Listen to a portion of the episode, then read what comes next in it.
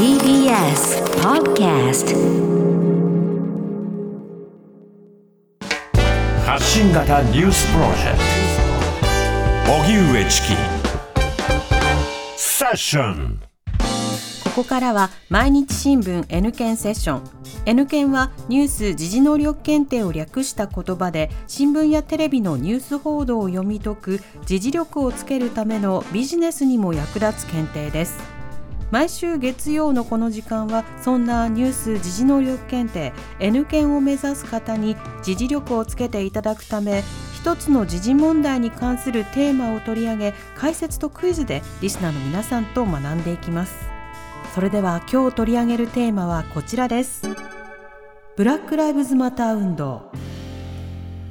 アメリカ中西部ミネソタ州ミネアポリスでアフリカ系アメリカ人のジョージ・フロイドさんが白人警官から暴行を受け死亡した事件から先月25日で1年が経ちました。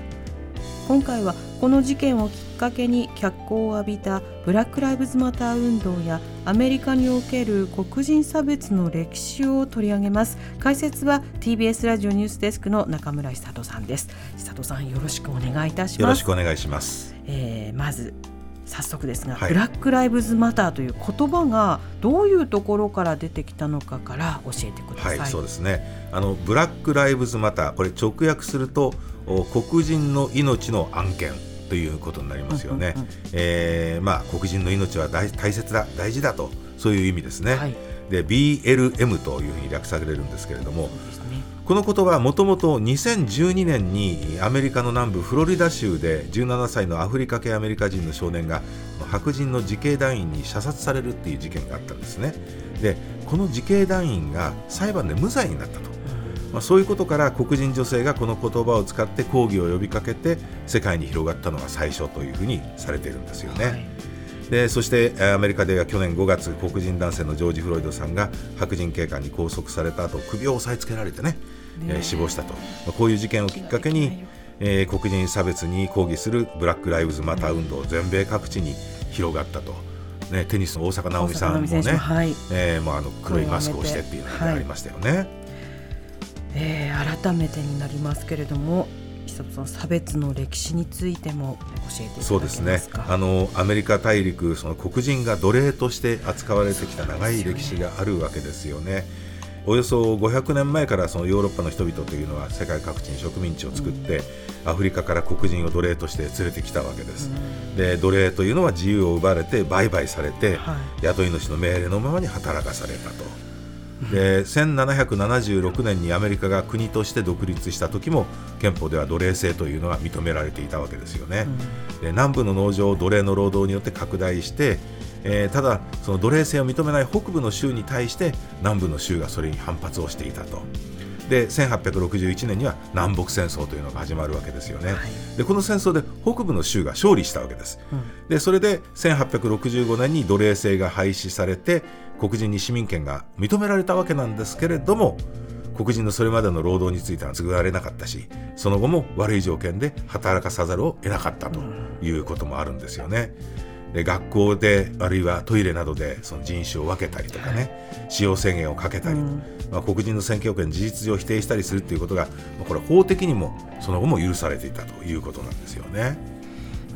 本当にひどいことですけそうですよね、ん。でただその後1950年代から60年代にその平等な政治参加を求めた公民権運動というのがね、盛り上がりを見せるようになりました、えーキング牧師が非暴力運動を呼びかけて、首都ワシントンでの大行進には20万人以上が参加したわけですよね。ねでジョンソン大統領1964年に公民権法を成立させて翌年アファーマティブアクションこれ積極的差別是正措置っていうんですけどもね、はいえーそれを導入して、えー社会で黒人が不利な扱いを受けないような政策というのを行ったんです。まあ、しかしその、まあ、今もね黒人の教育とか生活の水準決して高くないしで最近ではねそのコロナ禍をきっかけとしたアジア系への差別などっていうのもね、まあ、存在しているということなんですよね。なかなかなくならないというのが現状なわけです。さあそれではここでニュース時能力問題です、お願いします。えーアメリカの新しい副大統領にカマラ・ハリスさんが就任しました。はいえーアメリカの黒人や女性について正しい説明を次に挙げる4つの中から1つ選んでください。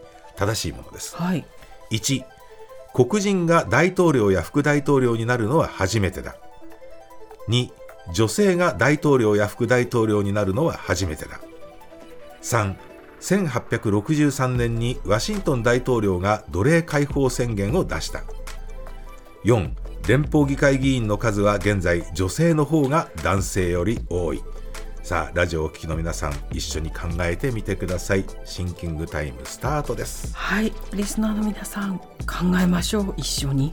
えーアメリカの黒人や女性について正しい説明を次に挙げる4つの中から1つ選んでください。1黒人が大統領や副大統領になるのは初めてだ。2女性が大統領や副大統領になるのは初めてだ3 1863年にワシントン大統領が奴隷解放宣言を出した。4連邦議会議員の数は現在女性の方が男性より多い。はいここでシンキングタイム終了難です。しい。えー、っと。いいですか、はい。リスナーの皆さんもどうぞ一緒にお答えください。ナムさん回答何番でしょ2番？う ?2 番、女性が大統領や副大統領になるのは初めてだ。その通り。そうでしたよね。それ以外は間違った説明です。はい。ね。リンカーンですもんね。そうそうそうそう、うん。リンカーンね。あの奴隷解放宣言を出したのはリンカーンです。で、えっ、と1番の黒人が大統領や副大統領になるのは初めてだっていうのはね、えー前の前の大統領、はい。オバマ大統領がね。ね。はい。えーまあ、黒人系ということで、初めてじゃないですよね。うん。で、まあ、ハリスさんはその女性として副大統領になる。これが初めてです。まあ、大統領女性出てませんからねまだね。ね。ですからそういう意味では2番が正解です。はい。で4番の連邦議会議員の数なんですけれどもお上院下院ともに女性議員は3割弱にとどまってるんですよね。そうなんですね、三あ三割そうそうそうそう。弱そうなんですよ。でまあ、あのブラック・ライブズ・マター運動の広がり背景に去年のアメリカ大統領選挙人種差別争点の一つになりましたよね、でバイデン大統領差別の解消を掲げたのに対してトランプ前大統領はあ抗議デモの一部が暴徒化したのを批判。え法と秩序の維持が大切なんだということで主張したわけです。まあ、選挙ではあバイデン大統領が勝利して財務長官にもイエレンさんね史上初めて女性を指名するなど性別とか人種の多様性を重視しているというのが現在の状況なんですけれどもそれでもなかなか差別はなくならないという状況なんですよね。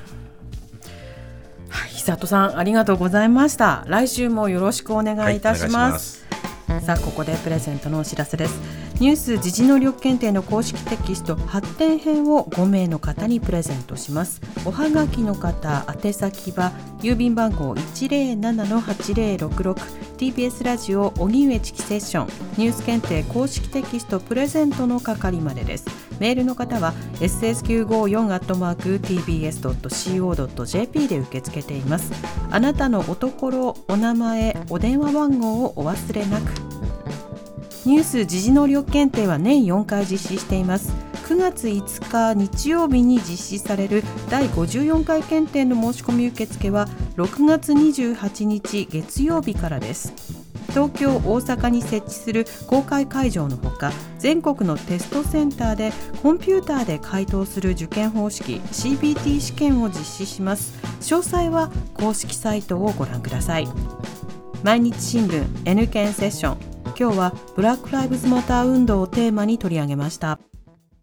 TBS ラジオ荻上チキ